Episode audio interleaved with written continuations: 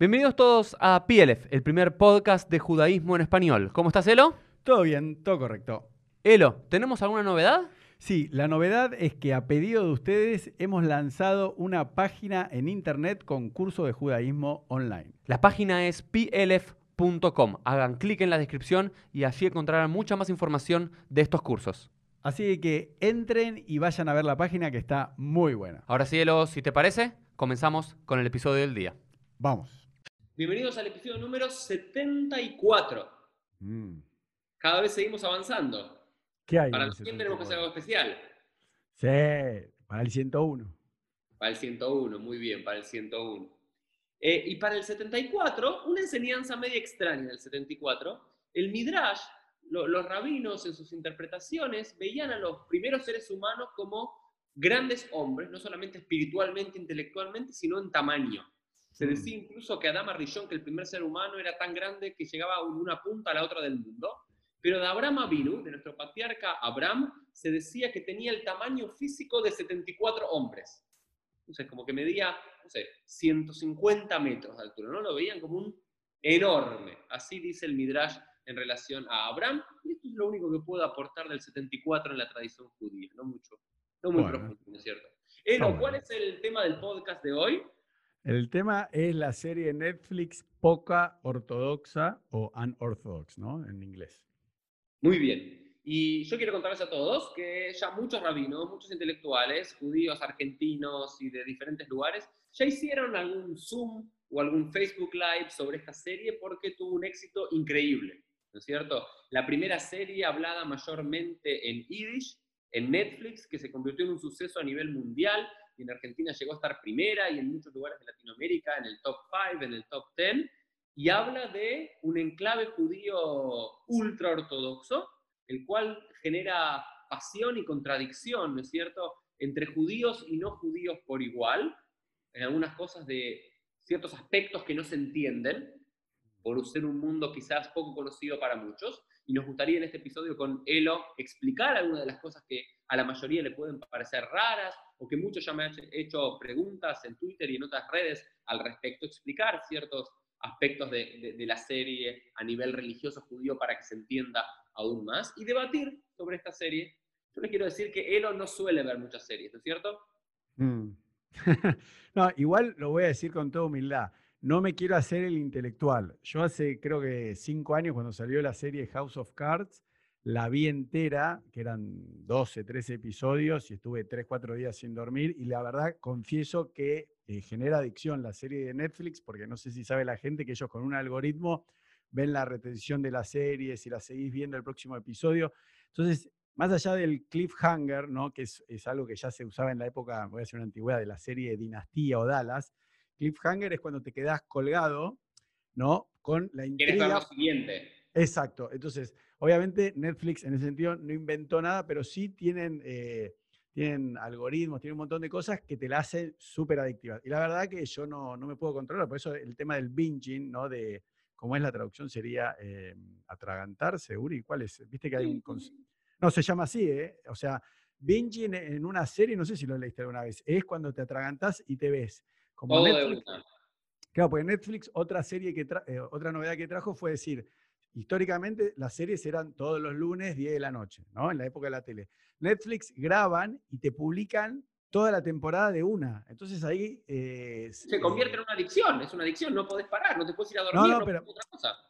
Claro, pero ahí se crea el término para las series eh, o para ver algo de binging, como es eh, atragantarse. Bueno, alguien después lo va a comentar, pero tiene otra traducción al castellano, que es comer desesperadamente, es verte una serie. Bueno, pero yo le tres- dije, más allá de todo esto, yo le dije a Elo, la tenés que ver. Son cuatro Sí, capítulos nada más, son un poquito más de cuatro horas. Y la viste y empecemos con esto, con cuál es tu parecer sobre la serie, cuál es mi parecer y después vamos construyendo en base. ¿Qué te pareció, Elo? Eh, sí, no, primero la verdad, quiero aclarar que yo la iba a ver 10 minutos, dije, esto es una pavada, dije, voy a ver 10 minutos para cumplir, porque teníamos el podcast que ya publicamos con el experto en Yiddish, y dije, bueno, veo 10 minutos para entender de qué se trata y la saco. Y la verdad que no paré las 4 horas y después me quedé viendo el detrás de cámara, que, son media, que es media hora más. Lo primero que me parecía súper interesante, que estaba pensando ayer cuando me lo pro- propusiste, es que hasta ahora no vi que nadie lo haya dicho, por lo menos eh, Emma Taub, que fue invitado nuestro en dos episodios, que hizo para el canal de Netflix de Latinoamérica contestando preguntas de la gente, vamos a dejar la descripción por acá, que en la Argentina hay una comunidad Satmer compuesta por judíos sefaradíes, o sea, no europeos. Entonces, existen esos mismos personajes en Flores, en Argentina. Atención, ¿eh? muy poca gente lo sabe. Entonces, vamos, vamos, vamos a comenzar a, trabajar, digamos, el contexto de la serie, ¿no es cierto? Sí, de como dicen, de, construyendo la serie. ¿no? de construyendo la serie. La serie trata de una mujer de 19 años llamada Esti, que pertenece a una, yo cuando dije en Twitter una secta judía, casi me mata. Mm. Pero creo que es una secta, o por lo menos un grupo. Exacto. Judío de origen hasídico. Los hasídicos ya hablamos en varios episodios. Es, eh, también es un subgrupo dentro del judaísmo que comienza a tomar fuerza en el siglo XVIII con el Baal Shem Tov. Y luego en muchas ciudades europeas y en muchos poblados europeos surgen los rebes, los rebes no son solo rabinos, intelectuales son maestros que son casi como una conexión con lo divino, que te conectas con el rebe, con lo divino. Y muchos de esos rebes generan sus courts, sus cortes hasídicas, que es con sus seguidores. Hasid significa literalmente seguidor.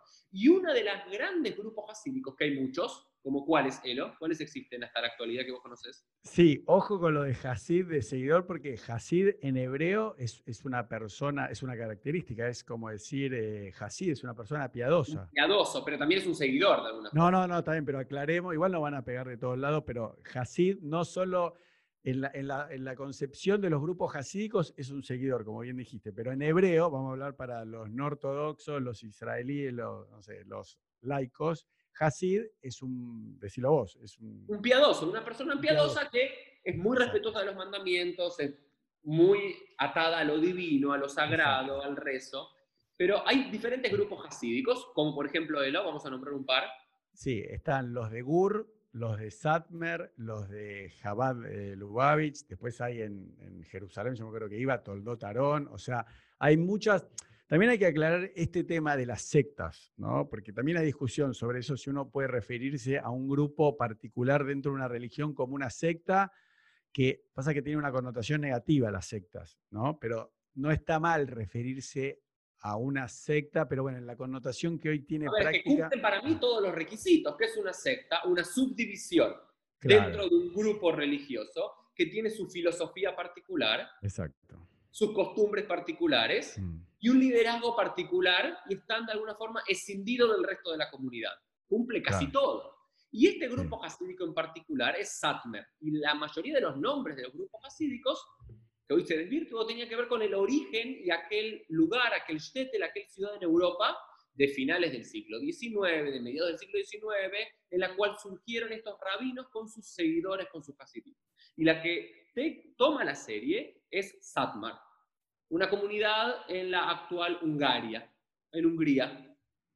Exacto.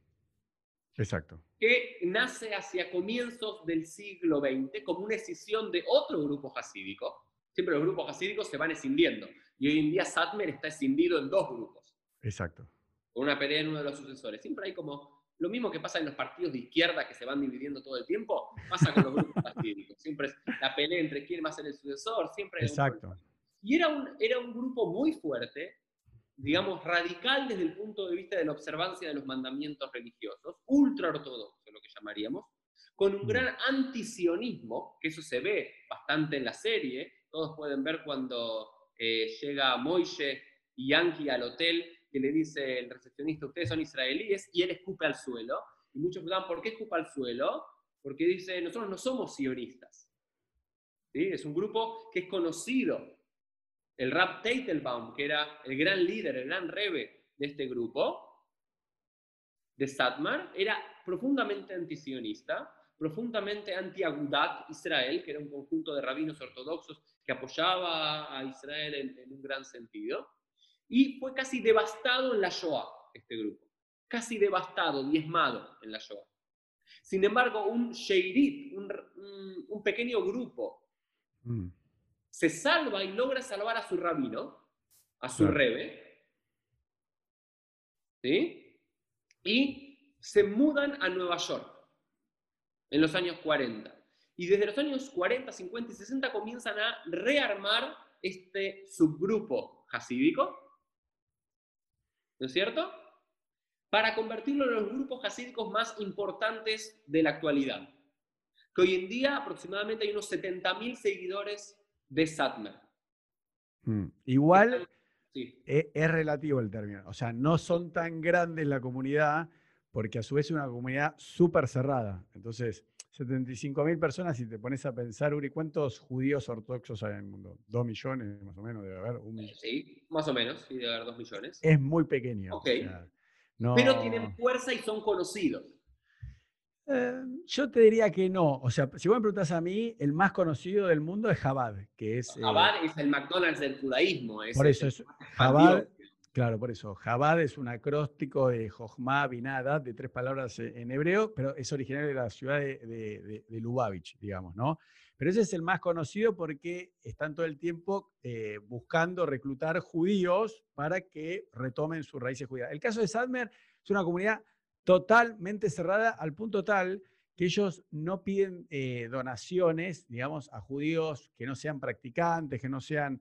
Hay toda una filosofía, o sea, ellos mismos... Incluso al Estado de Israel, porque hoy Sadmer, ¿dónde está mayoritariamente? Si bien decís que hay una comunidad aquí, también hay en Londres, mm. en algunos lugares, mayoritariamente está en Williamsburg. Exacto. En Estados Unidos, en Kiryat Yoel también. Eh, no, no es Kiryat Yoel. Eh, sí, Kiryat Yoel, ¿no se llama? No, ahí no sé, no sé tanto. En el norte de Nueva York y también en, eh, en, Israel. Pero los que están en Israel son tan antisionistas que no reciben Estado, no reciben dinero del Estado de Israel. Bueno, eso me parece bien. Y a diferencia de otros grupos... Digo, me, me parece bien como un concepto eh, de coherencia, ¿no? Que de honestidad, ¿no? Claro, decir, mira, no estoy de acuerdo, pero recibo plata. No, está bien, no estás de acuerdo y no recibís plata. Ojo, hay que hacer una aclaración, antes que me olvide, de los que no, no, no, no me quiero meter en ese tema, que se llama Neturei Carta, que es una subgrupito de Satmer que están totalmente locos, que, que lo vamos a poner los links, que esos estuvieron con el ayatola, el ayatola iraní. O sea, ellos iban y se abrazaban, porque ellos creen que la causa del odio de los árabes es que los judíos tenemos la tierra de Israel y ellos no creen esto, solo creen en la tierra de Israel bíblica cuando venga el Mashiach. Entonces dicen que haya un Estado por más que sea entre comillas, para ellos, ellos no, lo consideran un Estado laico, porque para ellos tendría que haber un rey.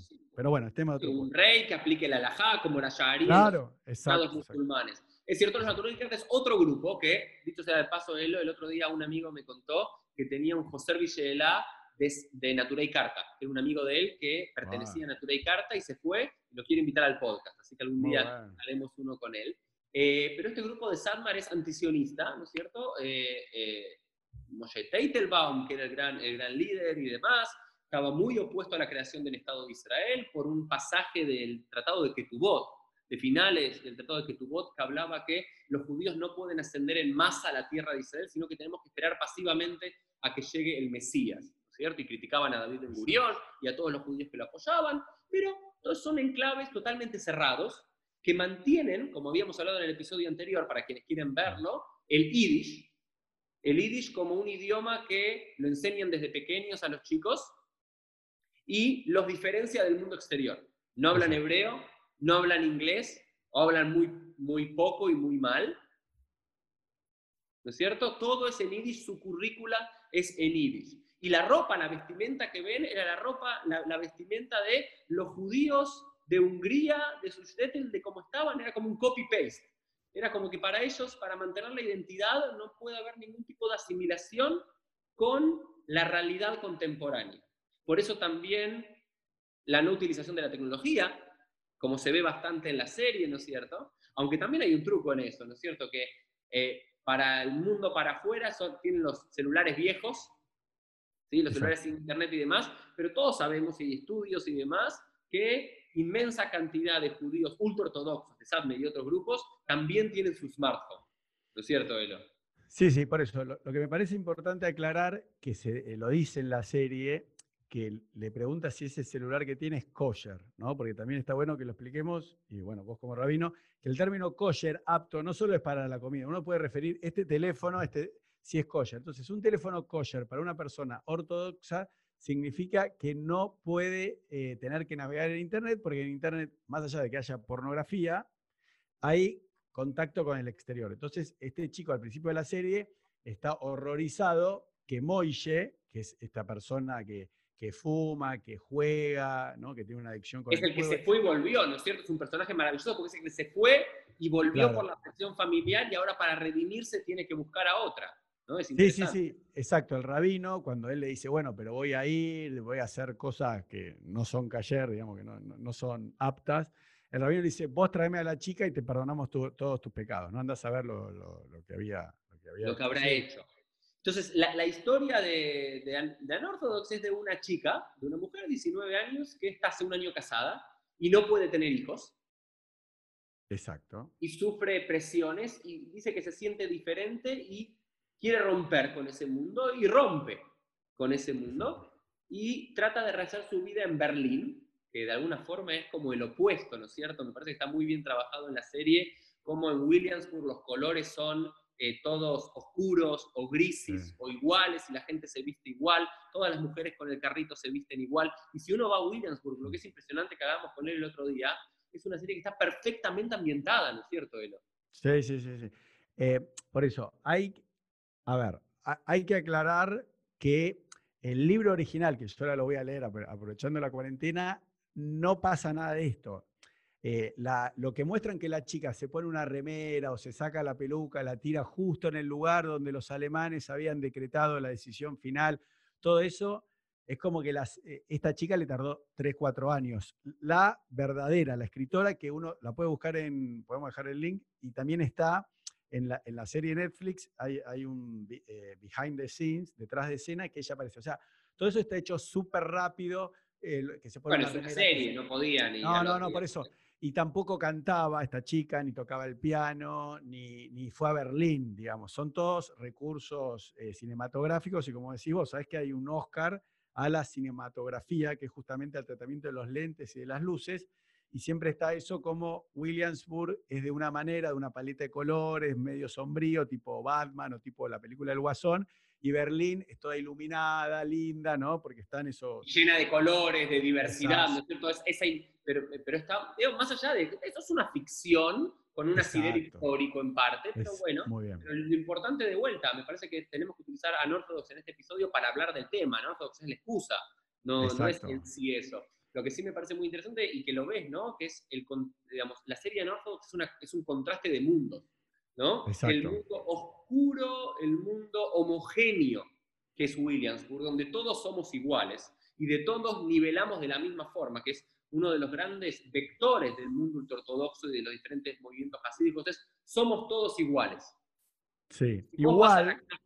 sí, a ver, a mí me tocó ir en, en Israel, en Nueva York, a la casa de muchos eh, ultraortodoxos y son todas iguales. Está bien, pero te puedo decir algo que me pareció brillante de la serie, que no sé si, eh, no me, o sea, no digo que soy inteligente por decir esto, porque, pero de verdad es al revés, porque hay ya películas muy parecidas que es como el Truman Show, ¿no? De Jim Carrey, que es, no será Uri que somos, vos y yo somos todos iguales, vos tenés puesta ahora en este momento una remera de Uniqlo y yo hace poco me pasé de Banana República y Uniqlo entonces nosotros como occidentales no nos vestimos todos iguales, no nos vestimos a la moda, no perseguimos la felicidad en el dinero, en tener una, Ferrari. Entonces era un choque, como decirte, Colón llegó, como se dice, la conquista de América, porque no fue el descubrimiento, porque ya lo habían descubierto los vikingos, los mongoles, no sé, hay un montón de artículos. Entonces, uno... Ni los vikingos ni los mongoles, pero está bien, dale. No, no, no, en serio, eh, ya habían llegado a América. Eh. Después te mando, lo voy a poner los links acá para no quedar mal. Pero te quiero decir, Después lo vemos, el tema de otro podcast. Pero te quiero decir, ya se, ya se había llegado a América. No, eh, a ver, me, parece estupendo lo que decís. No, no, pero ¿entendés? Entonces, el, el, punto para que pensemos y charlemos sobre que piense la gente es decir, bueno, pero para. ¿Entendés? Porque vos sabés el tema como... Tenemos tanta libertad como occidentales, porque una de las grandes críticas del mundo no judío o judío no ortodoxo es decir, ahí son todos iguales, ahí todos piensan igual, ahí nadie se diferencia, hay homogeneidad y creo que una gran crítica de, intelectuales del mundo ortodoxo. Dicen, pero para, para, ustedes que están fuera de esto, son lo mismo. Exacto. Pero yo tengo una crítica a eso. A ver. No somos lo mismo. Podemos tener algunos, no sé, el jean y la remera están de moda. O ahora va a estar de moda el color violeta o el gorro de tal estilo. Puede ser. La idea, pero creo que hay una libertad de pensamiento y una libertad de acción mucho mayor en los lugares no ultraortodoxos que en los lugares ultraortodoxos. Yo te puedo decir a vos lo que pienso, o le puedo decir a mi rabino lo que pienso, o le puedo decir a mi papá y a mi mamá lo que pienso, siempre con respeto, y no va a haber un ostracismo si, estoy, si, si no les gusta mi respuesta. En ese mundo sí. No, pero te puedo decir algo, eh, no estoy de acuerdo, porque primero que nosotros, por, por los medios de comunicación, estamos influidos, ¿no? Entonces, hoy en día la gente eh, se tatúa la cara, se pone un piercing desde la nariz hasta la lengua y de la lengua, no sé, se lo saca por acá, y son todos iguales, o sea, no se revelaron a nada. Entonces, estamos, eh, de alguna manera, la, la gente está toda lavada el cerebro, está todo Pero te doy un ejemplo, te doy un ejemplo, Elo. A ver, yo, yo entiendo el punto y creo que tiene algo para autocriticarnos a los que estamos fuera de este mundo y no Eso. simplemente ver al otro como lo raro, lo malo, lo extremo. Eh, Nosotros también tenemos eso. Pero, a ver, Exacto. me parece que no podemos igualar la capacidad de libertad No. de elección, de No, pensamiento de que tenemos en este mundo que decidimos y elegimos vivir sobre el otro. Es decir, No. si este no se quería, por ejemplo, todas las chicas de un secundario eligen hacerse un tatuaje. Está bien, por ahí que lo hagan y una amiga siga a la otra y ya el Rambam y el Talmud había dicho que seguimos lo que hace la mayoría. Exacto. La costumbre de la mayoría, eso es, eso es lógico en cualquier grupo. Pero si uno no se lo quiere hacer, bueno, no sé, hay una crítica, la ven mal. Pero ¿qué pasa si este no se quería pelar?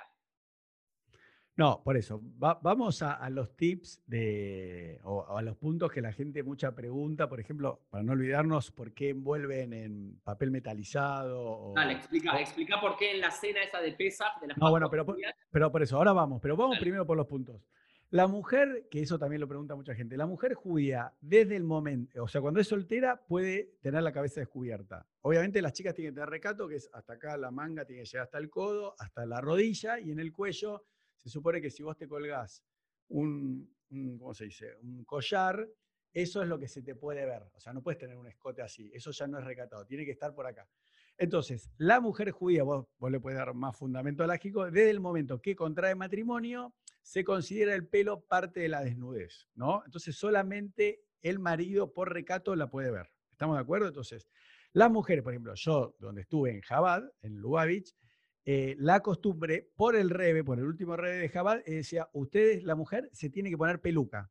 Tema también, lo vamos a explicar muy rápido, pero ¿cómo?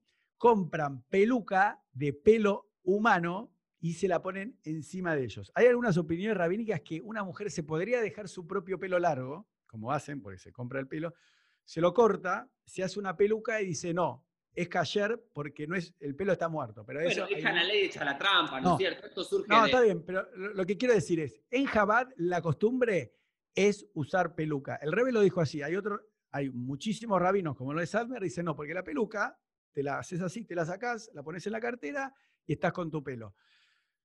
Sadmer es una costumbre, eh, vamos de vuelta, tienen la costumbre de que se cortan el pelo porque es la mucho más vez.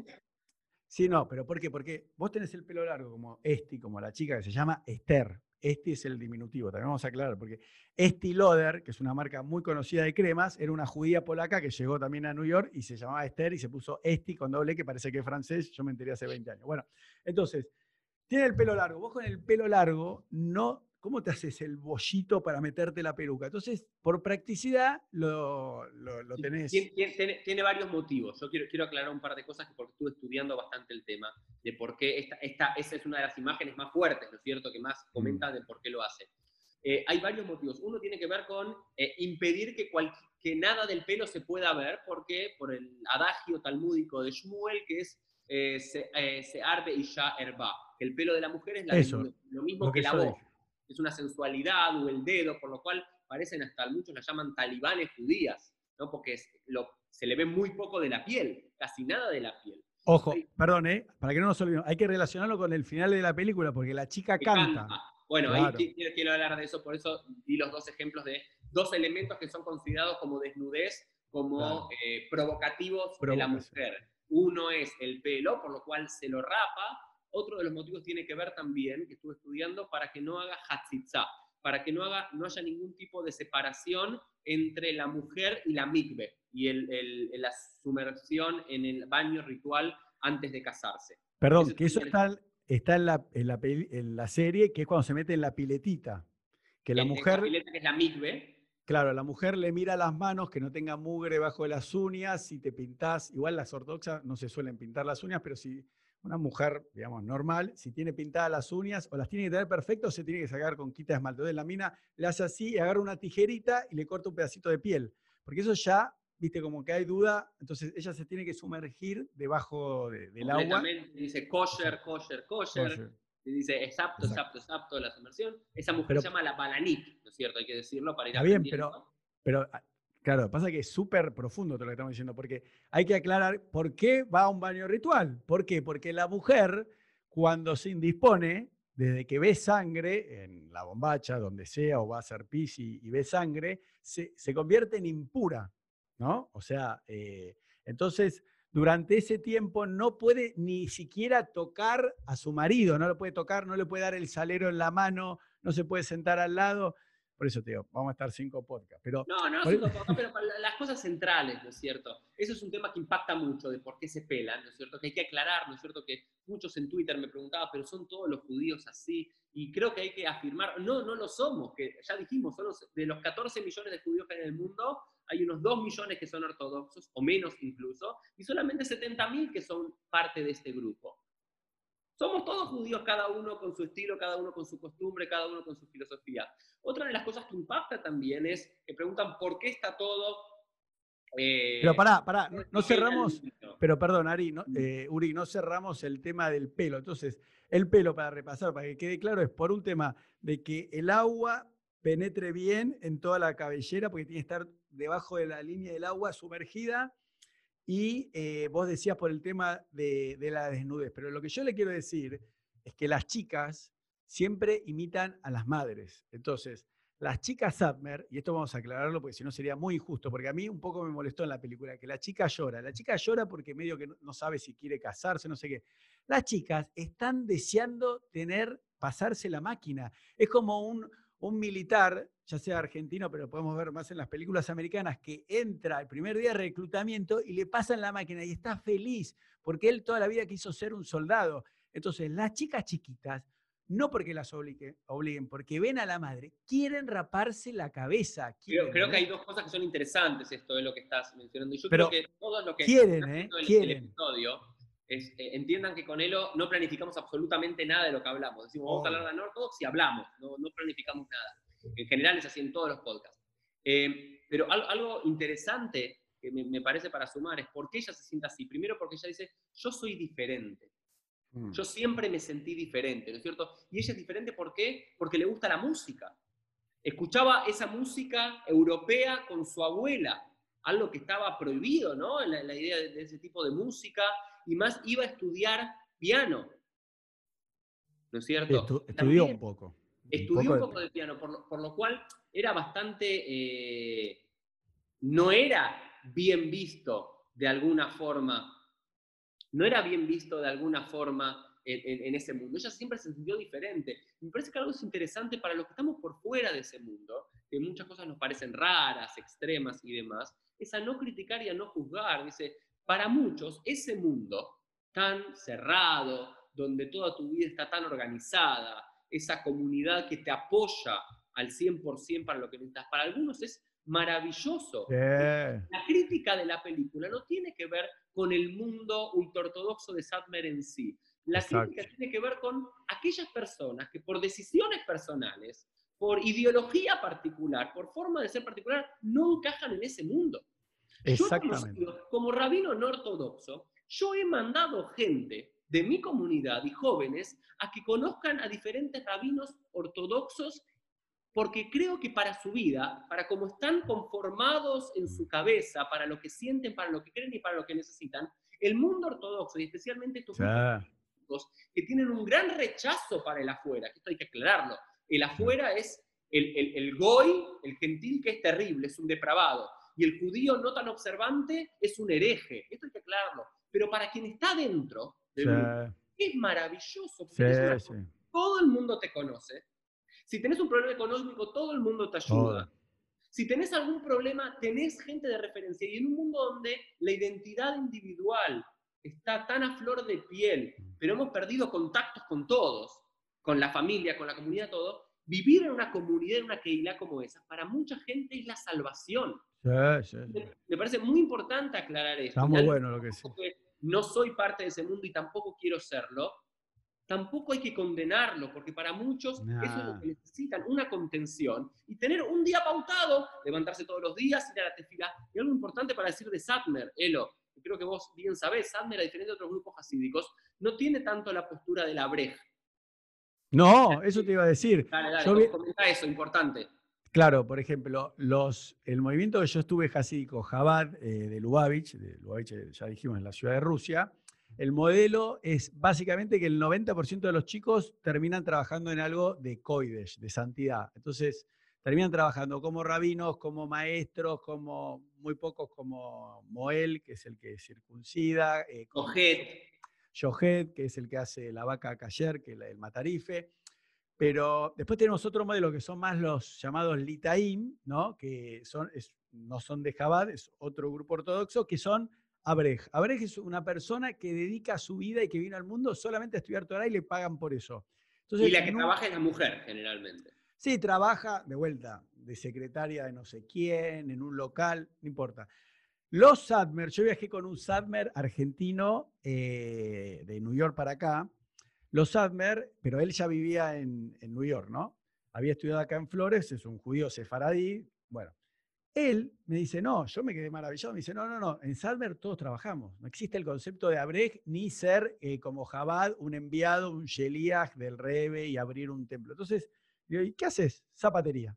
Pero no zapatería para religiosos. Abren zapaterías o venden muebles. Entonces, cuando vos te casás, hay un gemaj, ¿no? que es Gemilut Hasadim, es una, ¿no? un acróstico, que vos te casás, ya hay un fondo que todos participan, y vos cuando te casás te ponen un localcito, te dan la mercadería y ya te sacan rodando como con la bicicleta. O sea, te, eso, es una de las cosas que digo que es maravilloso de esos mundos, que el que está afuera no entiende por qué alguien se queda, por la contención que tenés. Sí, sí, sí. Primero, tenés un dogmatismo religioso que la duda no es parte de eso. No. Entonces está todo seguro y todo, el re, si tienes alguna duda, el Rebe te lo explica y tenés tu vida organizada de principio a fin. Y hay gente que quiere tener su vida organizada desde que nace hasta que muere, pero hay gente como Esti o representada en Esti que eso no les sirve. Y simplemente para los que nos gusta ir a Nueva York y comprar cosas de tecnología, el local VIH, hay que decir que es de Satmer. Sí, sí. Hay que decir que después de Amazon es el, eh, eh, ya, hoy en día online, es el segundo eh, eh, digamos, eh, empresa de venta de artículos de fotografía y de video online de todo Estados Unidos. ¿eh? Por eso, por, eso lo, que es maravilloso, ¿no? que yo siempre digo es, no, a muchos dicen, los ortodoxos son todos atrasados. Esa no. gente que no entendía absolutamente nada, tienen un nivel de, una capacidad para distinguir lo propio de lo ajeno. Dice, ¿sabes qué? Yo quizás no uso tanta tecnología, ni tengo el último iPhone, ni la última camarita y demás, pero sí es un buen negocio y puedo ganar plata con esto sin ningún problema, lo hago. Para el afuera está todo bien, quizás para el adentro con algún, algún nivel más. Pero creo que otro de los puntos que vamos con, rápidamente a otros de los temas que trabaja la serie y que la gente pregunta mucho, ¿por qué está empapelada la casa cuando tiene la cena festiva de pesa? Aluminio, aluminio. Aluminio, ¿por qué? ¿Por qué, Elo? Bueno, porque pesa... ¿Lo solías hacer en tu casa? Eso me, me traía problemas con mi ex esposa, porque hay todo un concepto de que eh, la harina ¿no? está prohibida. O sea, toda La harina leudada, vamos a Leudada. Entonces, de verdad, la única que se puede comer es la matzá, que se hace menos de 18 minutos y es chatita, que bueno, no se habría que dejar links para el que no sabe lo que es una matzá, ¿no? Eh, entonces, todo, todo otro alimento, ya sea de, un whisky, una cerveza o una galletita, eh, se tiene que ir. O sea, hay también una trampa cayer que lo guarda. vamos rápido, no Por eso, no, no, pero digo, entonces, cuestión, a nivel ya TOC, ¿no? Trastorno obsesivo compulsivo, sé como esa cocina, ¿no? Esa mesada, vos lo usás durante todo el año, por más que le tiraste una pava hirviendo con agua y le pasás una plancha, no es chiste lo que estoy diciendo, ¿eh? le tirás agua hirviendo y le pasás una plancha de, de, ropa sobre la mesada. Obviamente tiene que ser de un material que lo soporte, ¿no? Pero bueno, casi todas las mesadas de las cocinas, por lo menos acá en Argentina. Después de eso le pones contact o le pones aluminio. ¿Por qué? Para asegurarte que no haya quedado nada y que se quedó Exacto. tapado. Exacto. Bueno, yo te Entonces, decía algo. Yo como judío observante, no tan extremista, por decirlo de alguna forma, por supuesto que lavo a fondo mi cocina, saco todo el jamet, solo los judíos, tiro hirviendo el coso y punto. Después sigo, no le pongo Ah, aluminio vos en toda la sos- casa. no, bueno, pero estás bastante, bastante trastornado, digamos. Es como la limpieza de primavera, ¿no es cierto? Pesa. Estos son todos los puntos. Otra de las cosas que preguntaba la gente, que me decías, ¿por qué todas las mesas están cubiertas de plástico? Y acá no, no hay ninguna eh, razón eh, técnica, lágica, pero si ustedes van a la casa de un judío ortodoxo, generalmente en, en Israel, en Beneibra, Yo también la tenía, lo sigo teniendo en mi casa. Estoy bueno, divorciado y- ¿por qué? Y la gente pregunta por qué. No es por ningún motivo alágico ese, es simplemente comodidad. Porque la mesa es un lugar que se usa mucho, se mancha mucho y demás. Exacto. Esto lo tirás y cosas. Lo mismo, o sea, ¿por qué toman mucho té? Hay mucha gente que apar- aparte es maravilloso. Como ven todo y como en la tradición judía hay muchas leyes y muchas Claro. costumbres, piensan que todo es por una razón. Dice, Claro. ¿por qué toman todos mucho té? No, no hay nada. Simplemente también cabe aclarar que la mayoría de los que están en estos grupos hasídicos, en estos enclaves, son de una clase social muy baja. Por lo cual toman mucho té, mucho café y demás para mantenerse, digamos, activos durante el día y llenos el estómago. Té con galletitas, ¿no es cierto? Vas a la yeshiva, en cualquier lugar hay Sí. té con galletitas, son algo Muy típico. No hay nada profundo atrás de eso, me parece. No sé si vos conoces algo de alguna razón. No, no, por eso. Lo del mantel, un repasito final, es porque la mesa de Shabbat, que los viernes a la noche y los sábados al mediodía hay que comer porque es una mitzvah, es un precepto, se cae vino, se cae la coca, se mancha, entonces vos compras un mantel caro y le pones un eh, Plástico horrible encima.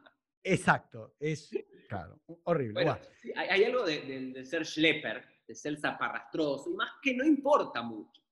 No, no, pero la verdad es que yo te lo digo porque yo lo, lo- lo hacía en mi casa, o sea, después le pasás un trapito y queda lindo, estamos acostumbrados, la verdad que está muy bien, el que lo ve de afuera dice por qué, pero bueno, perdóname, gente que deja un auto cero kilómetro con el, el plástico de fábrica, o gente que le pone funda a los muebles, y que todo el tiempo, che, pero ¿cuándo se la sacás? O te dice, no, no, acá el, el living no, porque me lo vas a desordenar, me lo vas a ensuciar". Bueno, pero bueno, esto es porque realmente se usa, o sea que Se está usa. bueno decirlo. O- o- otro- otra de las cosas que la gente me preguntaba, ¿eh? porque tuve muchas cosas, en Twitter tengo un Unorthodox explicado, donde la gente, un hashtag donde la gente me hizo muchas preguntas que tenían, otros que era, este es un hit, ¿no es cierto? Me decían, ¿por qué en todas las series de ortodoxos y en las películas andan con bolsitas por la calle? Ah, porque son schlepper, así, son... Claro, hay- bolsillo. muchos decían no, porque hay una razón de no usar cartera o mochila, porque es como Ah. un utensilio de mujer y para no. No, no hay ninguna razón profunda, simplemente creo que hay dos. Una cosa es eso de. de hay algo del schlepper, hay algo de- de- del zaparrastroso, hay algo de no importar la estética, también como que la estética no es muy importante en ese sentido, que lo usan, y algunos que me decían era como para todo el tiempo parecer que si están dejando de estudiar Torah, es como que están yendo a hacer algún trámite, ¿no es cierto? Como que están yendo de un lado Es para verdad, ¿eh? es verdad, ¿eh? es verdad. Hay, hay mucha costumbre de gente no dejaba de los litaim que van a un casamiento o, o a un brit milá y están con la quemará bajo el brazo. Y- Pero y no llevan una bolsita con la que marago para parecer Claro. que no están haciendo lo que se llama en la tradición judía bitul Torah, abandonar el estudio de la Torah por algo no importante. Otro de los puntos que me preguntaban, ¿qué es eso del erub? ¿Qué es eso del Eso, erub? Lo estaba anotando acá para? Estaba acá anotando para no olvidarme. La serie comienza con Shabbat, que ella agarra ciertas cosas y se la pone en el cuerpo. No, primero quiere salir con una bolsita. Es una genialidad. Vamos a empezar de vuelta. La serie, mira, se me pone la piel de gallina. Empieza con un poste y algo que se mueve así, un hilo, un cable. Ese es el, el cable del erub. El erub Claro, la explícalo bien. No, pero explícalo bien porque. es una invención de origen rabínico, aunque se le atribuyen al rey Salomón, de decir que tal como en Shabbat hay una prohibición que es mover objetos, cualquiera sea el objeto, incluso un bebé, incluso un alfiler, moverlo de, de un dominio privado a un dominio público, es decir, pasarlo de tu casa a la calle, hay una forma de solucionar eso, de transformar todo el dominio público o semipúblico llamado Carmelit en un dominio privado, en un Reshut Ayahid. ¿Y cómo se hace? A través de un Erub, que literalmente significa fusión, el Erub, y es poner un cable, un cordón, alrededor de todo un barrio o toda una ciudad. Donde Pero hay- perdón, aclará. el- esos postes tienen la altura de los postes de, de luz De o del teléfono. O sea, Sí, no, sí, no es que lo ves el cable, no, no aclaremos. No, no lo ves, está no lo muy ves. alto. Es, es- es lo que yo- es una ficción legal para decir, nosotros transformamos este espacio semipúblico en un espacio privado por lo cual podemos cargar. Sin embargo, yo viví en Nueva York y viví en una zona con Eru, y yo soy una persona que no carga en Shabbat. Yo acá vivo en Nordelta y él vive en Nordelta y yo tengo en Millita que en Nordelta es todo un dominio privado porque estamos 100% eh, alambrados, ¿no es cierto, Elo? Exacto. Es un Sí, barrio sí. privado donde hay puerta de entrada más privado que esto no existe. Sí, igual aclaro, yo traje, ni bien me mudé a Nordelta, invité al rabino Feigestock, que es el rabino de los rabinos de Jabat, de la comunidad de Jabat de Argentina, y obviamente para él tenía que poner los postes de luz, tenía que, hacer- tenía que poner los postes, bien, el no, hilo. no quiero entrar en detalles. Quizás voy a hacer un episodio sobre luz porque es un tema que me apasiona. Hay rabinos que se paradín que dicen todos los cables que ya tenemos de luz y de teléfono y demás podrían funcionar como cables de luz. exacto. Estaba el rabbi Yosef Mesaz que decía que, bueno, pero no quiero hablar del tecnicismo No, de esto, pero el ERUB es esto para transformar el dominio público en dominio privado. Pero ¿qué puede pasar? Puede haber una tormenta, puede haber una caída de nieve, y pasaba mucho en Nueva York cuando yo vivía, que simple, antes de, antes de Shabbat tenías que chequear tu teléfono si, si estaba el ERUB up or down, si el ERUB estaba bien o no, porque se había caído algo, realmente siempre estaba up, y lo que ella pensaba que no tenía problema en cargar, porque estaba, pero le dicen el ERUB se cayó, decir, se cayó ese cable, Claro. lo cual no se puede cargar. Es el cable del principio de la serie. Se muestra un cable que está, porque tiene que estar, supongamos, eh, a ver si tengo algo acá, no, no tengo. Eh, si este es un poste y acá hay otro poste, el, el cable tiene que ir de poste a poste. Si se corta, queda colgando, ya no es cayer el Erup, no se puede cargar en Shabbat. Exacto. Pero bueno, ella ya, lo que yo digo que también es interesante para ir metiéndonos no simplemente en la explicación de la serie, sino en la profundidad y en los debates profundos que despierta la serie, creo que, y también es interesante que acordate que salió unos días antes de Pesach. Yo creo que Netflix no lo pensó, pero es interesante porque Pesach Justo. es la fiesta de la libertad. Y, y para Esti, esto es parte de su libertad, de su liberación. No, pero Uri, la serie se estrenó para Pesaj. Si estamos, cuando se estrenó era Pesaj de verdad en el mundo. Eh, Creo que unos días antes de Pesach. no Bueno, obvio, no le iban a poner en la primera Eh, cena. no, sé, bueno, lo que no, no sé si Netflix lo pensó, no, no, no Sí, creo. oh, yo creo que sí. estoy Bueno, seguro porque lo que, gran, lo que habla de la serie es cómo esta chica, Esti, que no encajaba en ese mundo, que no quería encajar en ese mundo, que no se sentía cómoda, rompió con ese mundo. Y algo muy interesante, que estudiando la Gemara, el Talmud el otro día me di cuenta de algo maravilloso. El Talmud dice que la Geulah, la redención de Egipto, pasó en dos tiempos. Uno a la noche, donde todavía el, pueblo de Israel estaba en Egipto, que esa fue la libertad espiritual, donde los esclavos ya dejaron de sentirse como esclavos para Mm. empezar a sentirse libres. Y lo que yo digo que la primera libertad de Esti ocurre todavía dentro de Sadmer, dentro de Williamsburg. Exacto. Cuando ella carga eso en Shabbat, ella ya está diciendo, yo ya estoy afuera de este mundo. Cuando, cuando ella va y vende las joyas para tener algo de dinero, ella ya había roto, ya había ganado su libertad, porque la primera libertad no es salir físicamente de ese enclave que la asfixiaba. El inicio de la libertad es cuando ella ya decide, yo soy dueña de mis decisiones. Y si me Exacto, quiero porque- ir, me puedo ir. Entonces, Exacto. esa es la primera, la de la noche, y luego cuando se toma el avión y llega a Berlín, ahí ya es la segunda libertad, la de la mañana del pueblo de Israel. Yo la verdad la tendría que volver a ver porque la vi toda seguida de corrida, pero yo creo que inclusive cuando se sube al, al- al taxi, al Uber, al remis, está en Shabbat, ¿eh? O sea, sí, sí, está en Shabbat, todos en Shabbat. O sea, no, pero no solo que carga, que uno podría decir, eh, bueno, está roto el Eru, pero bueno, habría como una trampita porque ella así todo se puso. No, pero para, no, pero escúchame, porque hay una trampa, que es tema también de otro podcast, vamos a hablar, el cinturón, no, no, no. Una llave, te haces como un cinturón, entonces como está a tu cuerpo, lo puedes poner. Ella se lo pone dentro del cuerpo para que no, No, se pero lo se lo pone para ocultar, para ocultar que no la Exacto. vean saliendo con eso. para ocultar. Otra cosa que la gente no sé si se da cuenta, ella agarra el celular y es muxe. En Shabbat no puedes tener un celular, aunque sea apagado, no lo puedes cargar. Y ella, fíjate que lo deja, y se lo tendría que haber llevado, porque igual a los efectos de la serie después lo prenden, ven que hay un mensaje, que está embarazada, etc. Pero ella duda si deja o no, después se sube un auto, o sea, no es que ese día rompió un poquito, como después cuando ella por primera vez come una media luna y tiene jamón, dicen ham, ¿no? No bacon, como sería en Estados Unidos, dicen ham. Y ella hace que va a vomitar y dice, no, pues me dijeron que si comía, o sea, Bueno, Hay un eso, es lo que pasa también, me parece, que quizás está bueno hablarlo, Elo, que para, a diferencia de quienes no nacieron en el mundo ortodoxo y se hicieron ortodoxos, quienes sí nacieron en un mundo ortodoxo, y quiero hablar específicamente el poco contacto que, que tienen con el mundo secular, con el judío no observante y con el Mm. gentil en general. Eh, el poco contacto que tienen con la cultura en general, sus currículos en yiddish, muy posiblemente no estudian historia americana, eh, ni matemática, ni física, incluso inglés lo van aprendiendo en la calle y demás. Eh, lo que es apasionante. No, perdón, yo te lo digo por Jabad. Los hombres en Argentina no tienen eh, título primario ni secundario oficial, lo mismo que en New York, y los chicos no saben escribir. Pero a mí, hoy en día. no- no Bueno, sé, ok, ese es un debate para otro que a vos te Otro podcast. sistema educativo a nivel mundial.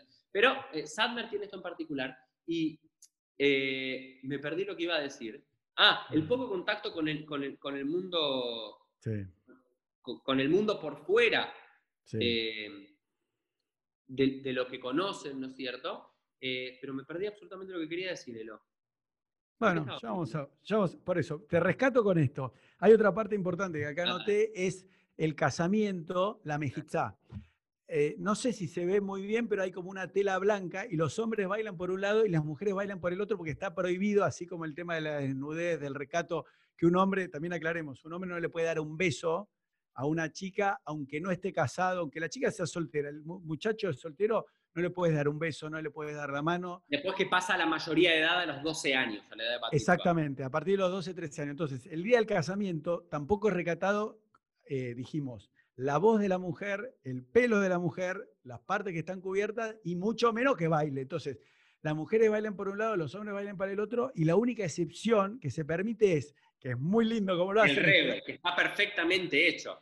Claro, que no se le va a cruzar ni por un segundo un pensamiento espurio, con, un, con el gartel, que es otra cosa que se pone en la cintura a los hombres para rezar, para separar la mitad, o sea, la parte sexual de lo de arriba, que solo lo usan los casados, que es una costumbre, lo vamos a otro día. La chica tiene así y el rebe a la distancia le hace un poquito el bailecito. Punto y aparte. Ojo, las mujeres sí pueden ver a hombres bailar, los hombres no pueden ver a, a mujeres bailar. Entonces, Bueno, también- porque es todo- toda una filosofía de, de que parte del Talmud como que la excitación de las mujeres es mucho menor que la de los hombres Ah, y bueno, demás, bueno. ok, cosas que no tienen nada Eso- que ver con la realidad. Eh, Eso también, eh, perdón, eso también está muy bien logrado y también les recomiendo que vean el, el backstage de, de la serie. Eh, tenemos que aclarar el tema de la los vestimenta. Claro, Stremel es un, un sombrero de piel de bisón, ¿no? Que vale mil dólares y en el backstage dice que como tenían 100 extras, no podían gastar, hagan la cuenta. eh, 100 son- mil dólares. Sí, eh, no, 100 mil, no, 100 mil, 100.000. 100 por... Sí, a ver. 100 sí. por mil es 100 mil.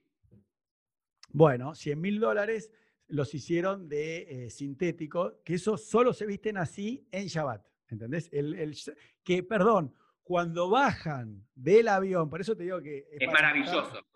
Es maravilloso. cuando, cuando bajan del avión en Alemania, Moille le dice a, este, que no me acuerdo cómo se llama, le dice, che, ¿qué haces con el sombrero? La Yankee, Yankee, a Yankee, que muy bien, Yankee le dice, ¿qué haces? ¿Qué, qué trajiste? El Steinmetz le dice, como diciendo, si no, no vamos a estar Shabbat, en tres días no volvemos, porque él lo lleva. Y también en la serie muestran que se ponen las filacterias, que rezan, o sea, por eso, es, es Los muy... tefilín, no, son detalles que podemos ir rápido. Los tefilín que lo utilizan que es para cumplir el mandamiento bíblico de tener las palabras de Dios en tu mente y en tu brazo día a día. Eh, eso por un lado, por el otro, por el otro lado, algunos, algunos aspectos así que, que también eh, vale la pena remarcar.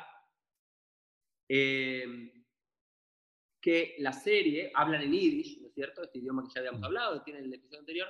Lo que sí vale la pena remarcar es que es una serie muy fidedigna.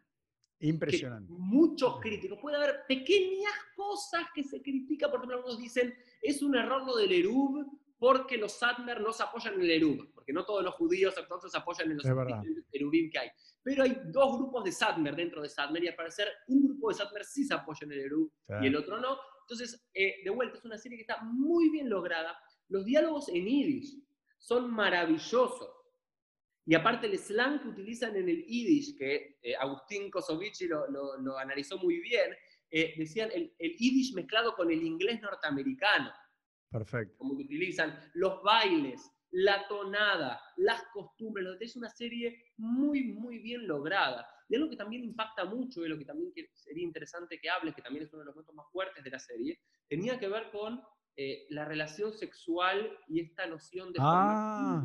Hablemos sí. un segundo, me permito yo hablar de la primera parte y te dejo a vos Pero perdón, antes de entrar a este tema que me parece súper interesante, vamos a terminar de aclarar, porque eso es- yo lo estoy investigando. Todo, la mayoría de los actores son israelíes.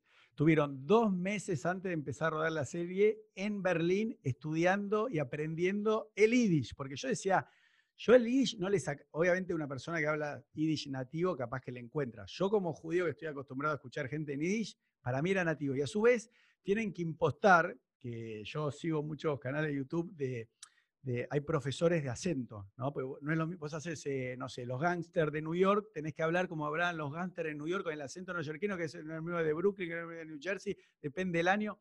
Entonces, son, la mayoría son actores israelíes que no hablan inglés americano nativo y que no hablaban yiddish. O sea, tuvieron que aprender a pronunciar el yiddish y el inglés perfecto, porque cuando vos ves el backstage, Esti, la actriz, ya habla un inglés malo. Vos El, miralo, el es que sí, el que sí venía de un grupo hasídico, no sé Moishe, Moishe. otro, Moishe. Sí. Moisés sí venía. Pero un, un par de cosas interesantes, esto, lo, lo de que también es muy fuerte, y creo que es uno de los motivos que la termina de definir a y de irse de ese mundo, tenía que ver con la presión por la formación de la familia, ¿no es cierto? Hay que entender, y esto sí hay que decirlo, que el gran lugar de la mujer en ciertos círculos judíos, ultraortodoxos, es ser madre. Exacto. No es ser artista, ni ser profesional, ni elige tu propia aventura, sino que estás destinada a ser madre Mm. y a tener la mayor cantidad de hijos. ¿Por qué la mayor cantidad de Exacto. hijos? Hay dos motivos. Uno, porque la primera mitzvah, el primer mandamiento de toda la Torah es prur, bu, minuto aretz, crecer y multiplicarse y tener muchos hijos.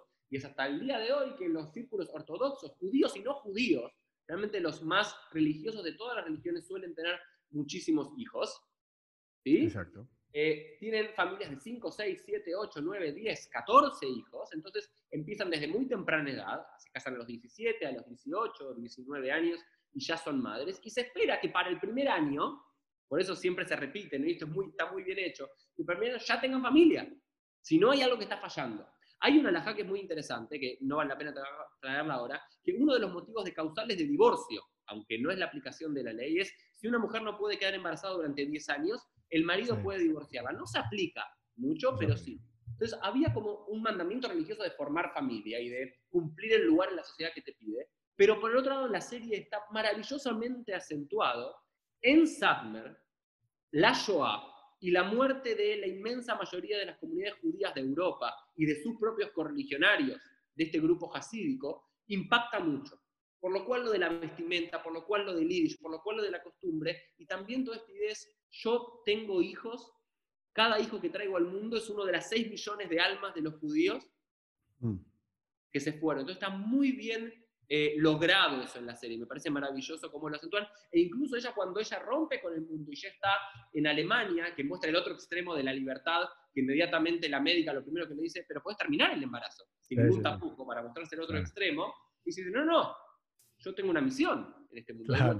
La, la idea de misión, esto es muy importante. Hay que entender de por qué tiene tanta fuerza estos movimientos hasídicos ortodoxos, por una idea de misión a cada una de las personas que son parte, sentís que estás siendo, que Dios te trajo al mundo para cumplir una misión. Y si tenés un hijo, dos hijos, estás cumpliendo la misión divina, ¿no? Elo, y ahora me gustaría que trabajes un poco el tema del sexo, ¿no? Que es, es algo... No, no, pero por eso, yo, yo lo que quiero decir respecto del sexo y de esta misión, que yo puedo dar testimonio, porque bueno, cuando yo me casé con mi ex esposa, eh, los dos éramos judíos practicantes, no veníamos de familia ortodoxa, sino cada uno por separado nos hicimos ortodoxos. Y, y bueno, obviamente que yo me casé porque quería formar una pareja y quería tener hijos. Y, y yo lo viví mucho. Yo para tener a mi primer hijo tardé casi cinco años. Tuve que hacer tres tratamientos de fertilidad de alta complejidad, con ICSI, no importa. Eh, entonces, si es verdad lo que retrata la, la serie, que a mí me pasó, que vos vas y están todos llenos de pibes, de bebés por todos lados. Entonces, yo cuando ya iba dos años de, y no podía tener hijos, no porque los 6 millones de judíos, nada, porque es donde te moves. Estaba, eh, casi digo el nombre, pero mi ex esposa, yo estaba con ella en un cumpleaños y todas hablando de los bebés, del tercer bebé que tuvo varicela, que el pañal, que el pediatra. Y ella se sentía, eh, viste, re mal, al punto tal que nosotros dejamos de ir a, cumpleaños, a fiestas donde haya bebé, un cumpleaños de un bebé no iba, había un Brit Milán, yo no quería ir porque veía, ¿entendés? La gente me decía, yo siempre lo, cuento, ¿eh? Decía, che, ¿cuántos hijos tenés? Viste, yo iba tres años y decía ninguno, y me decía, ¿cómo ninguno? Y mismo los no ortodoxos me decían, pero ¿cómo? ¿Vos no eras ortodoxo? La gente no se imagina que vos podés tener problemas de fertilidad. En el caso de Esti, tiene un problema de fertilidad eh, que no es tal, ¿no? Porque, bueno, mi ex esposa se tuvo que, operar varias veces, pero que es, no sé, habría que llamar, preguntarle a un ginecólogo, pero es como vaginismo, ¿no? Como que le duele, tiene una aprensión, e, era más psicológico, porque, ¿qué pasó? Cuando finalmente la penetra, queda embarazada la primera vez. eso es lo increíble, que la primera vez que tiene sexo en un año, queda embarazada. Seguramente la única, eh, también es interesante la serie. No, fue la única. Bueno, bueno, pero yo lo digo como persona que hizo tratamiento de fertilidad, Vos cuando haces un tratamiento de fertilidad de más alta complejidad, hoy en día tenés entre un 10 y un 15% no acumulativo. O sea, no es que si yo hago seis tratamientos de fertilidad... Es el 60. No, quedo. Claro. O sea, una, una pareja fértil tiene eh, entre 20 y 25% acumulativo. O sea, dos chicos, no sé, las chicas por ejemplo se casan entre los 16 y los 17, el hombre tiene 18 y 19, se casan, si tienen cuatro relaciones sexuales, tienen que quedar embarazados. Así la, la ley, digamos... Eh, y no hay ningún problema. No, pero me parece lo, interesante, uno, algunos, muchos me preguntaban, me preguntaron si es una costumbre dentro de todos los judíos, de los judíos ortodoxos, eh, tener relaciones sexuales con ropa. La respuesta es que no. No, está mal eso. Para mí, yo lo veo mal, porque eh, Arba dice que Adam y Eva, bueno, está el Pasuk, que estaban los dos desnudos, o sea, tenés que sacarte toda la ropa, o sea, que eso no sé por qué lo hicieron así. Pero no, hay, hay grupos hasídicos, ¿sí? Eh, los Bells también son así, si no me equivoco, y Gur también. ¿Confirmado? sí. Averigüé bastante y creo que sí. ¿Y es así? Que tienen, sí, que tienen relaciones sexuales con ropa por un pasaje talmúdico del Tratado de Nedarim, que creo que lo trabajamos acá en un momento, de Rabán Gambliel y, su esposa, de Ima Shalom, que eh, eh, no quería ni siquiera ver la desnudez de su mujer, por lo cual le abría una parte, la besaba y se lo volvía a cerrar. Como toda una idea, eso sí existe está muy bien eh, retratado. Ah, Esa parte también, de vuelta, no, es de todos. Eh, sí, lo, que me gustaría, me parece ahora, creo que hablamos bastante de los detalles. Ah, pero perdón, antes de ir, porque este era un mito que tienen los judíos hoy en día no ortodoxos. Ah, el de la... Yo, no, no, pero yo hoy en día no, no uso más tzitzit, lo digo públicamente. Eh, vos, no lo tenés por ahí, ¿no? Que la prenda que usa el hombre con los flecos, cuando, cuando uno, la, uno la ve colgada, piensa que es una sábana con un agujero. Entonces, los judíos, yo me acuerdo cuando iban a Tapuz, estoy hablando de un programa viejo, no, no Bría, no Birthright, vos veías colgado un tzitzit y decía, ah, ponen eso, ¿no? Igual es el agujero para que pase por la cabeza, ¿no? Eh, entonces, eso es un mito. O sea, sí, que, los ortodoxos tienen relaciones sexuales a través de una sábana, eso es mito. De una sábana con un agujero, eso no. Ok, lo, que quiero pasar ahora en, los últimos minutos de este también es que nos acordemos de algún otro detalle que nos gustaría ver y hablar es eh, quizás cuáles son eh, los mensajes, las apreciaciones, más allá de los detalles técnicos que, nos dejó tanto a vos como para mí la serie. A mí me gustaría arrancar más allá de estos, de estos dos mundos, ¿no es cierto? El mundo de la homogeneidad extrema de Williamsburg contra la pluralidad absoluta de Berlín, donde en un auto hay de 10 naciones diferentes. A mí me parece interesante que todas las, grandes críticas que le hacían a Nesti en Berlín se lo hacía él la israelí. Para ah, eso es brillante. Eso hay que hablar. Para, Yo otros de, de, antisemitas y también para mostrar la tensión que hay en Israel. Muy bien hecho. Muy bien hecho. Y los judíos laicos y el desprecio para los judíos ortodoxos. Brillante. Eso, muy bueno que te acordaste y estaría bueno que lo expliquemos. Yo lo voy a explicar con mis palabras lo que yo entiendo. O sea, para que entienda la gente, en Israel hay 6 millones de judíos, de los cuales un millón es ortodoxo. Ya 8, 8, 8, No, 6, 6, no, 6 y medio. Sí. Bueno, entonces, los judíos ortodoxos no van al ejército. ¿Por qué? Porque hay mujeres. Entonces, no, no todos, no todos. Está bien, la gran mayoría. Seguro que no. Sadmer no, los de Jabad mayoritariamente no, los de Gur menos. Entonces, hay toda una tensión de que esta gente vive, lo voy a decir, a ver, para que nadie se ofenda, de planes trabajar. O sea, los, ortodoxos reciben subsidios por hijos. Entonces, reciben subsidios por estudiar y no trabajar, reciben subsidios por hijo, que lo paga la población activa no religiosa, laica. Entonces, hay una gran tensión de decir, che, con mis impuestos estoy bancando a este tipo que no trabaja, que no va al ejército, que el hijo no se muere eh, en una guerra. Entonces, hay toda una tensión, ahora me gustaría que lo digas vos de tu óptica, Uri, que es, para mí es eso, ¿no? Ortodoxo contra laico que es, se revienta, voy a decir, pero ¿cómo? ¿Son judíos? Yo siempre le digo a la gente, mira, es como un porteño con un, no sé, con un cordobés. Se rompen la cabeza acá. Después capaz que eh, hinchan por Argentina cuando juega un mundial. Pero en Israel pasa lo mismo, ¿o no? A ver, explícalo vos. no, no, no, no, no quiero entrar mucho en detalle, me parece que está perfectamente explicado. Y de vuelta, son los micromundos, digamos, los, eh, creo que es una serie que marca los contrastes, donde una y otra vez están los, los contrastes en todo entre la homogeneidad y el pluralismo absoluto, entre la apertura absoluta, ¿no es cierto? Las músicas que se escuchan en Berlín, en el submundo de Berlín, que la actriz que toca música es argentina. Em, ah, le escribí yo, le, mandé un Instagram ah, para, para sí, Yo creo que vive afuera. Eh, sí, vive en Berlín. Claro. Y, pero creo que lo, que quería remarcar acá, que de vuelta me parece que tiene que ver, si bien uno lo puede ver solamente esto pasa en el mundo ortodoxo y alguien que rompe con ese mundo y demás, primero lo difícil que le es adaptarse a ese mundo. Porque son dos realidades diferentes, parecen dos universos diferentes. Desde no tener recursos económicos ni recursos intelectuales, ni de preparación. Si nunca estudió nada, ¿cómo va a ganar algo? Y por eso es, eso, eso de este, de estar ahí, y cómo Moishe le, dice, ¿qué vas a hacer? Ya estás muerta fuera de este mundo.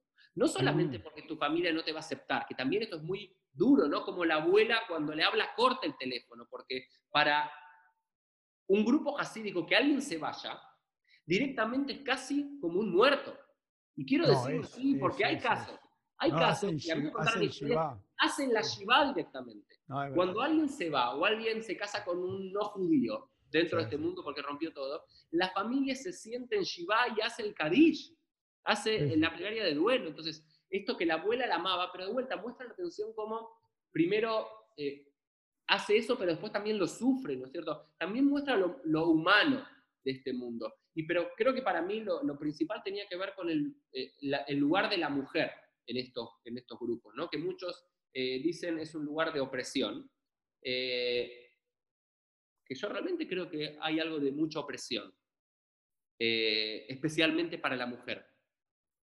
No, pero perdón, Uri, siempre y cuando te vayas de la línea. O sea, si vos estás alineado, vas bárbaro. Como decías vos, te dan contención, te dan trabajo, te ayudan económicamente para casarte. Ese departamento donde se van a vivir, todo estás ayudado por la comunidad, por tus padres, por tus suegros.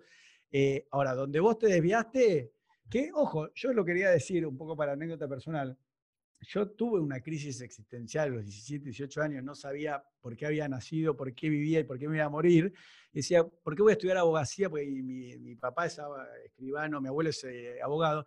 Y yo un poco no, no, tenía idea de, bueno, si esta sociedad occidental donde yo vivía era la verdad, digamos, era, ¿entendés? Entonces, yo creo que por eso te digo, las mujeres, eh, siempre y cuando eh, sigan con las pautas de la comunidad, eh, son felices, son realmente muy felices. Porque bueno, a ver, eso, es un debate, me parece que no, quiero saldarlo, simplemente quiero abrir la pregunta, es si realmente son felices sin la posibilidad de elegir. Y sin la ¿Pero posibilidad qué es elegir? un poco. Pero Uri, a mí me pasó, por eso te estaba diciendo, no, quiero, no, decir, no quiero tener hijos.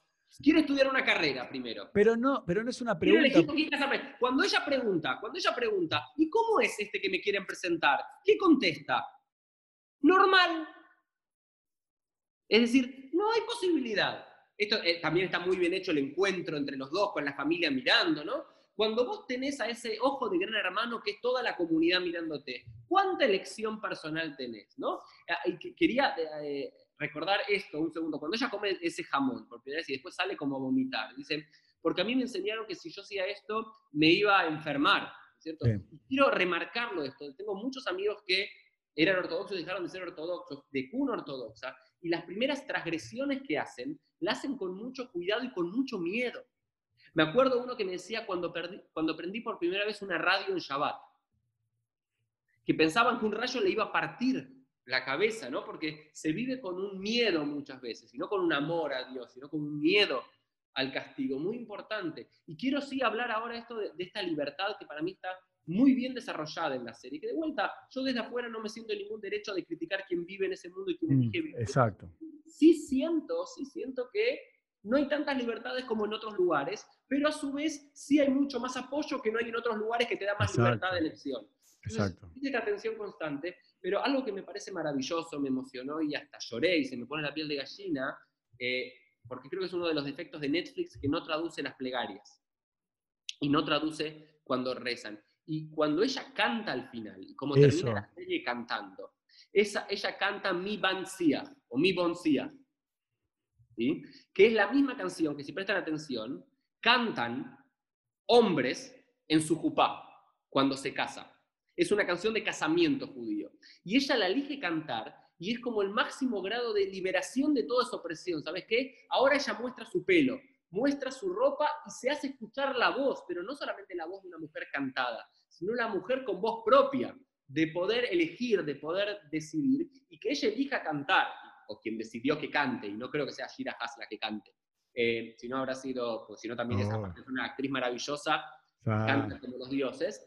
eh, ella está cantando la propia canción que ella recordaba que le cantaron a ella los hombres, que ella no podía cantar, no podía Claro. opinar, no podía decidir, y termina la serie ella cantando frente a esta ópera, no sé qué, el lugar de concierto de Berlín, diciendo mi vancías, que quiero decir, ¿sabés lo que significa él? ¿Te acordás? No, no, no. Dice, mi vancías ben Shoshanim, quien entiende el, el color, el, el sentido de las rosas, el amor del novio y el amor de la novia. ¿Pero eso dónde es? ¿De la novia. ¿Pero qué? ¿De Shira Shirim? ¿De dónde? Mi No, no, no, no, no, no es, una, es una canción medieval, mi. Ah, no. Eh, pero, ella- pero que ella termine con eso, ¿no es cierto? Es muy, pero muy eh, fuerte en la serie, ¿no? Como que ella termina con voz propia, como decir, yo ya me fui de aquí, ya no puedo volver. Y eso también lo que ella le dice cuando Yankee la quiere reconquistar y se corta los peyes, también un momento muy, muy duro. Sí, sí. Porque él está enamorado. ¿eh? Eh, Para mí él está... eh, A mí lo que me gusta de esta serie es, es como Titanic que relata el naufragio y hay una, y hay una, una eh, ¿cómo se llama? Una historia de amor. Esta serie es de amor, porque ella no está enamorada de él, pero para mí, en mi entender, él está enamorado y la perdona en todo. Le dice yo, volvé, volvé, me corto los pies. Como si- él está dispuesto capaz que hasta sacarse la barba y dejar todo por ella, pero ella ya está como a otro nivel de conciencia, como diciendo, no, vos todavía tenés que salir solo, digamos, ¿no? ¿Cómo lo ves? No por mí, no por mí. Claro, claro, claro. Tenés que estar decidido que ese mundo no es tu mundo, ¿no es cierto? Exacto. Muy Eh, bueno. También, muy bueno, me parece, para ir cerrando, también este, este. Moishe es un personaje de forma maravillosa, ¿no es cierto? Como Moishe muestra el lado oscuro que hay dentro de ese mundo de piedad, ¿no es cierto? Esta frase popular que el hábito no hace al monje, ¿sí? Ya. El capote, el capote no hace el hasídico, ¿no? El hasíd que tiene que ser una persona de bien, una persona de amor, una persona que cumple los mandamientos y demás. Moishe es el que se viste como tal, el que incluso reza como tal, pero, Pero luego eso es increíble. Luego Pero él re- engaña, es mujeriego, eh, pero por eso- apuesta que está prohibido. Ah, no hablamos de eso, Uri, cuando lo lleva de prostitutas con el ruso, que para mí también es judío, que lo lleva a Yankee a que vaya con prostitutas eh, rusas. rusa. Y, pero después Moishe está, quedó tan loco porque él se fue y volvió, que sigue rezando, porque él no podría rezar, porque dice, dame 100 dólares para ir a jugar. ¿no? Después está todo el día con el celular jugando online, viste, a la, no sé cómo se A los llama eso, fichines, qué sé yo. a los fechines. Y él después tiene la, la locura que reza igual. Y otra locura más de la película que me parece es un Pero, pero- mensaje. pero, digo, Elo, no sé si es una locura, es una tensión, porque conozco a muchos que son así. bueno, pero por conozco, eso a te muchos digo, que, conozco a muchos que viven en dos mundos, que, bueno, que en el mismo mundo viven en los dos mundos. exacto. Por un lado es rezo como rezo y me visto como me visto porque es la sociedad la que conozco, la sociedad que me la- es mi familia y que si dejo de hacer esto estoy afuera. Pero en mi mundo privado, cuando nadie me ve, Sí. soy otro. ¿no? No, Eh, no, pero no. Es una tensión maravillosa que la muestra en el Moishe. Entonces, a mí me pareció realmente una serie fabulosa. Pará, perdón, Muy para loca. cerrar, para cerrar, eso de Moille que aclaremos, es como que era uno que dejó todo y después volvió, que no se sabe si estaba, supuestamente por la edad tiene que estar casado, con hijos. Sí, sí, estaba casado con la familia, pero la familia todavía no lo había perdonado. Exacto. Había ido. Y, pero lo que me pareció increíble ese giro que tiene la, peli- eh, la serie que él cuando hace la partida final de póker termina ganando un montón de plata. Viste como que él es el malo, lo ponen, viste, como un, rol antagónico bien, eh, así un recurso literario, no sé cómo decirlo, fílmico, que termina ganando, porque le da la pistola para que suicide la chica, él es un desastre, apuesta, lo lleva de prostituta, Yankee dice que no, le pregunta cómo besar, como que él se dio cuenta también que eso sí es verdad. No es, ojo, lo de la profesora de educación sexual es tal cual, ¿eh? yo lo quiero decir. Lo que pasa que también, antes no quería interrumpir, este tenía la desgracia, digamos, entre comillas. que la madre se había ido, claro. Claro, pero igual, igual por lo general hay una mujer que te enseña, porque como que la madre con la hija, pero ella, viste que eh, Yankee le decía, no, mi mamá dijo esto, porque yo cuando la vi dije, y, hoy en día lo hacen todas, eh, todas las chicas cuando van a tener la relación sexual la primera noche, ponen la toallita por la sangre, pero todas tienen lubricante, todas, porque están muy nerviosas, él no sabe, ella no sabe, entonces, a mí me sorprendió que no hayan puesto el lubricante al principio. Y después cuando le da los distintos dildos, los distintos, eh, no sé cómo se dice en castellano, los consoladores, no sé cómo llamarlo, debe tener otra, otra traducción. Fíjate que tampoco son pelotudos, como que esta chica que vino le dijo, no, mira, anda poniéndotelo de los distintos tamaños para que se vaya agrandando. O sea, tampoco son idiotas los ortodoxos, ¿no? no, no, en absoluto. De vuelta, hay mucha gente que, que, primero que pensaba que la serie está mal porque estigmatiza a todos los judíos, me parece que no, me parece que muestra una parte del judaísmo, lo que yo digo. A él me dice, no, esos no son judíos, son extremistas. No, también son judíos, tanto como vos que no comes cayer y no comes Shabbat y, que, no cumplís Shabbat y que no te interesa Israel y que no sabes hebreo. Vos también, si querés considerarte judío, ellos también son judíos. Es otra forma de ver el judaísmo, otra forma de entender el judaísmo, quizás radicalmente diferente a la nuestra, pero entendible por causas históricas, por filosóficas y lo que fuese. Eh, y por otro lado, tampoco me parece que haga una estigmatización absoluta del mundo A, mí muchos ortodoxos me decían, no, es una serie que siempre nos estigmatiza. A mí me parece que no, porque también muestra de vuelta la bondad. ¿Y, y cuántos de nosotros en una sociedad individualista, eh, liberal la conocemos, una, una sociedad, una comunidad se movería tanto para ir a rescatarte, por más que vos pienses que no necesitas ser rescatado. ¿Cuántos se moverían cielo y tierra para ir a buscarte? ¿Y cuántos esto lo dices, ¿cuántos te darían la casa, el negocio? Todo para que empieces a funcionar. Mm. Entonces también me parece que muestra lo hermoso, ¿no? El casamiento. ¿Quién nos emociona en esa serie, en, ese, fragmento del casamiento? Y esta era una, era una chica que estaba sola. Tenía una tía huérfana. Ah, perdón, no hablamos de. No era huérfana. No era huérfana. Era la madre que la había abandonado. el padre era alcohólico. El padre era alcohólico y también preguntaban, muchos me preguntaban, y sí quiero empezar a cerrar porque ya, si no, esto dura 10 horas, más que la serie. Me preguntaban cómo puede ser que la tenencia se le habían dado al padre alcohólico y no a la madre. Quiero explicar esto. Sí hay muchos eh, abogados jasídicos muy buenos que en las cortes de Nueva York y del resto de, Estados Unidos ganan la mayoría. ¿Por qué? Porque tratan de cuidar las cortes a los niños en el eh, ambiente conocido que estaban. Y el que se va de ese mundo, por más que digas yo me voy de este mundo porque quiero libertad, porque me sofocaron, porque la opresión, lo que privilegian es, el chico nació en este mundo, en este tipo de sociedad, el chico se queda acá. Eso está muy, está muy bien eh, retratado, porque ahí la, la, madre, que también está, aclaremos, viste, como que está en pareja con una mujer que es homosexual, imagínate para la hija que la madre sea gay, que esté en Alemania, bueno, todo eso, ella, por un lado, el padre era alcohólico, ella a su vez no tiene hermanos, que es muy raro que una, eh, una chica ortodoxa no tenga 18 hermanos más, entonces ya la situación de ella era súper especial. Pero el casamiento está lleno, y hay que decir, ¿quién pagó todo ese casamiento? La comunidad. Sí, sí, porque no, pero también, eh, sí, no, no, no, no, por eso, pero también, no iba a decir algo respecto, bueno, ahora se me pasó. pero, no, no, pero pará, de eso del New York Times, que yo lo voy a buscar a ver si después lo ponemos. Yo había leído un artículo del New York Times que hablaba de eso, que justamente por eso la, chica, la madre le dice al final de la película que ella la perdió en la corte cuando ella tenía tres años y que nunca la abandonó, que siempre la amó y que se la sacaron. Y que la realidad, yo voy a buscar el artículo del New York Times, eso, como bien dijiste vos, sucede a diario y los pierden. Entonces, una mujer embarazada con tres hijos, si se quiere ir, pierde a los chicos, porque los chicos... Muchos, lo que quiero afirmar, y conozco casos, claramente no vamos a decir los nombres y demás, que siguen viviendo dentro de esos mundos y esos submundos por esta cuestión familiar. Porque querer irse es quedarse solo en el mundo. Exacto. Entonces, eso me parece muy fuerte, muy bien remarcado. La verdad que me parece una serie maravillosa, no solo para poder ver y hablar de todos estos temas y educar en todos estos temas y repasar, sino también para hablar de todos estos debates, ¿no es cierto? Entre el individualismo y la comunidad, entre lo homogéneo y lo plural, entre las libertades individuales y lo colectivo, ¿no? A mí me pareció una serie maravillosa y bueno, nada, queríamos hacer este episodio dando nuestro parecer y comentando un poco. No sé si Elo, vos querés dar también una... quiero que termines vos, yo ya terminé, cerramos, no, no, no, siempre cierro yo, cerrá vos. No, no, no, yo lo que quiero decir, y tal vez vos puedes agregar, es que eh, voy a traer el caso. Yo, en mi podcast, Elo Podcast, que acá atrás ven, mi nombre, yo entrevisté a dos chicas eh, gays que están casadas, ¿no? Ellas tienen un canal de YouTube que se llama Cómo salir del closet.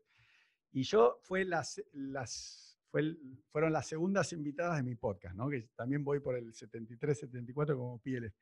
Y, y, lo que me gustó de esas chicas que decían, todos tenemos un closet de dónde salir, ¿no? O sea, ellas querían decir que eran gays y no podían. Y si uno ve eh, el, este que le recomiendo a todo el mundo que vea el behind the scenes, cuando le dicen a la directora de la película, que es ¿viste, esta alemana, que es la que la dirige, dice, no, porque la película hay un mensaje universal.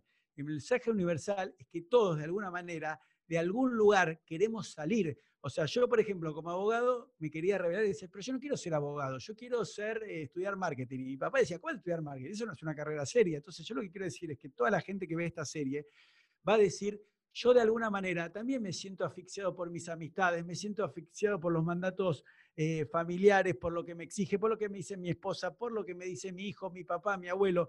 Entonces, en definitiva, el mensaje universal de la película es que todos, de alguna manera, ¿entendés?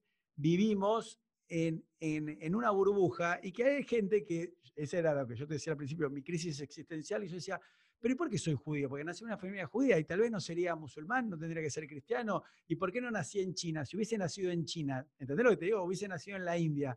Eh, ¿Qué sé yo? Yo, por ejemplo, ahora el lunes que viene, ah, eh, después de que grabemos nosotros, voy a entrevistar a un hombre una mujer que viven navegando en un barco. Tienen un hijo de cuatro años y la chica está embarazada ocho meses. Y uno dice, che, pero ese chico no va a la escuela, ustedes no trabajan. ¿De qué? ¿De qué te quiero decir? Que uno dentro de la sociedad occidental también estás presionado y cuando alguien deja la universidad, repite un año, dicen, che, pobre chico, repitió. Yo digo, ¿cuál es el problema que repite un año? ¿O cuál es el problema que deje la facultad? ¿O cuál es el problema que, ¿entendés lo que te quiero decir? Entonces, dentro de la sociedad occidental también estás presionado y si vos querés dejar, no hacerte, como te decía, un tatuaje, un piercing, porque ya hoy en día está aceptado, ¿entendés lo que te quiero decir?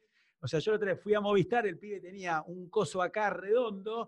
Yo le decía al pibe, pensar que cuando yo veía a las mujeres en África con el cosito redondo acá en la oreja, o acá, o en el labio, decía qué loco. Y este pibe lo tenía así de grande. Entonces yo digo, vos te podés revelar dentro de los parámetros occidentales. Hacerte un piercing, un tatuaje no llama la atención. Pero no sé si a vos, Uri, te pasó o haber estudiado rabino, no te habrá dicho la gente, che, Uri, ¿te parece estudiar rabino o no? ¿Entendés lo que te quiero decir? A todos nos puede pasar. Me, parece maravilloso y sí, ahora ya quiero cerrar porque este es el podcast más largo que hicimos alguna vez, Elo. Eh, sí, quiero cerrar con esto que me parece maravilloso, es eh, que es una serie que nos hace replantearnos varios puntos y creo que lo más importante es evitar juzgar, evitar juzgar las elecciones de otro, las elecciones y las no elecciones, es ¿por qué no te vas o por qué te vas, ni una ni la otra, ¿no? Hay, que juzgar y hay que, nada, hay que intentar ser libres, cada uno como puede y cada uno desde donde está. Nos vemos en el próximo episodio de Pieles. Chao.